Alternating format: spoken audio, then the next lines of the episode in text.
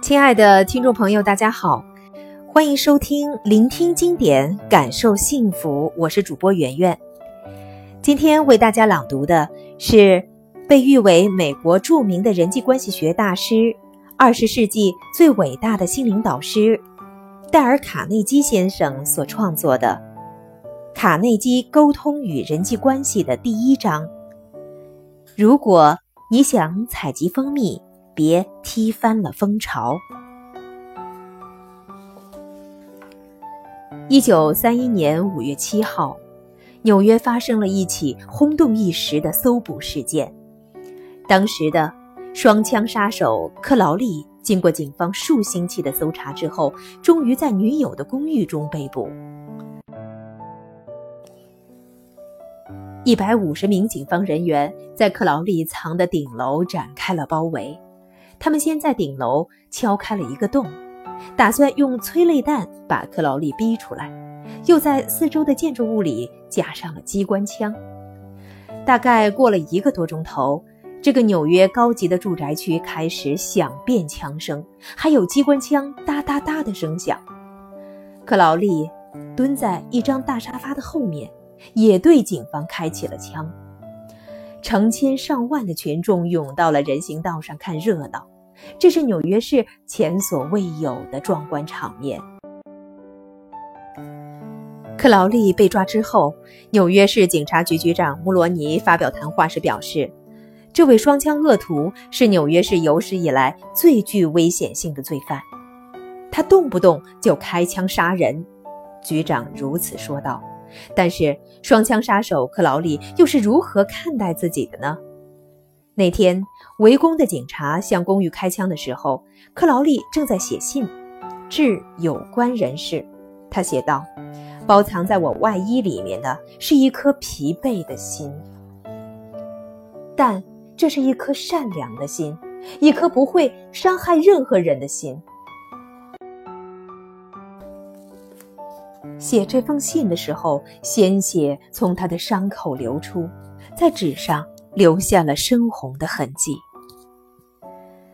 就在歹徒行动前不久，克劳利还和女友在长岛的一条乡村公路上寻欢作乐。有位警员走到他们车旁，向克劳利说道：“把你的驾驶执照给我看看。”克劳利不发一语，拿出手枪。立刻就是一阵狂射，警员中弹倒地。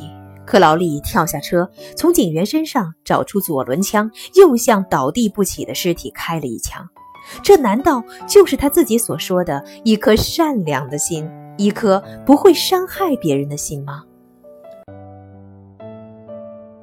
克劳利最后被判处死刑。当他到达新兴监狱放有电椅的行刑室的时候。是否认识到这就是我杀人的代价？没有，他说，这就是我自卫的结果。整件事的重点是，双枪杀手克劳利根本不觉得自己有什么错误。难道这只是个特例？如果你以为如此，请再看看下面的例子。我把这一生当中最好的岁月用来为别人制造欢乐。让大家都能够拥有好的时光，可是我得到的却是辱骂，这就是我变成亡命之徒的原因。这是艾尔卡彭所说的一句话，他是美国鼎鼎有名的黑社会的头目，后来在芝加哥被处决。卡彭也不曾自责过，事实上，他认为是社会误解了他，不接受他而已。达基·舒尔茨的情形也是一样，他是恶名昭著的纽约之鼠，后来因江湖恩怨被歹徒杀死。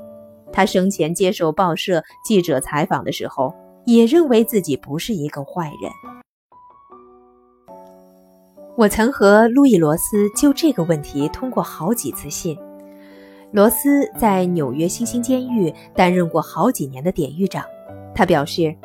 牢里的犯人很少会认为自己是坏蛋，他们和你我一样都是人，都会为自己的行为辩解。他们会告诉你为什么要打开保险箱，为什么要开枪杀人。大多数人都能够为自己的动机提出理由，不管有理无理，他们总会为自己破坏社会的行为辩解一番。因此，他们得出的结论是，他们根本就不应该被关在牢里。假如埃尔·卡彭、卡劳利、达基·舒尔茨这般歹徒，以及许多关在监狱里的亡命男女，他们从不为自己的行为自责过，那么我们又该如何强求普通的人去反省自己呢？著名的心理学家斯金纳经由动物实验证明，因好行为而受到奖赏的动物，其学习速度快。学习的效果也非常的好，因坏行为而受到处罚的动物，不论学习速度或者是学习效果都会比较差。最近的研究显示，这个原则用在人类身上也有同样的结果。批评不但不能够改变事实，而且只会招致愤恨。另一位心理学家汉斯·薛利也说过。更多的证据显示，我们都害怕受人指责，因批评而引起的愤恨，常常使员工、亲人和朋友的士气大为低落，并且对应该校正的现状一点儿也没有帮助。俄克拉荷马州的乔治·约翰斯顿是一家建筑公司的安全检查员。检查工地上的工人有没有戴上安全帽是约翰斯顿的职责之一。据他报告，每当发现有工人在工作的时候不戴安全帽，他便会用职位上的权威要求工人改正。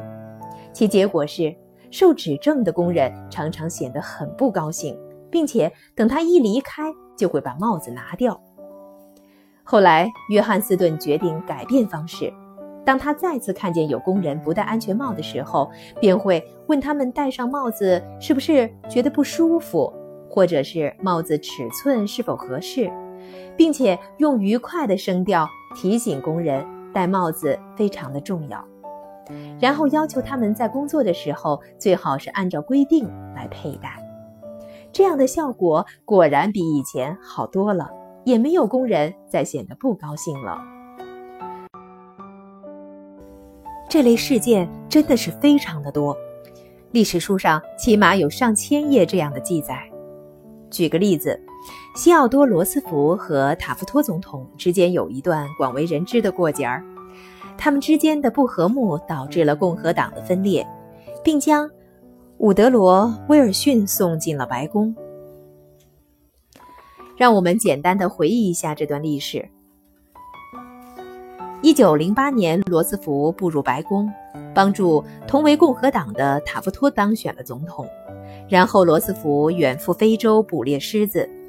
当他回到美国后，看到塔夫托的保守作风，很是震怒。罗斯福除了公然的抨击塔夫托，还准备第二度出来竞选总统，并且另组共路党，这几乎导致老共和党的瓦解。果然，紧接而来的那次选举，塔夫托和共和党只赢得了两区的选票，这是有史以来共和党遭遇的最大的失败。罗斯福谴责塔夫托，但是塔夫托承认自己错了吗？他曾含着眼泪说道：“我不知道自己所做的一切有什么不对。”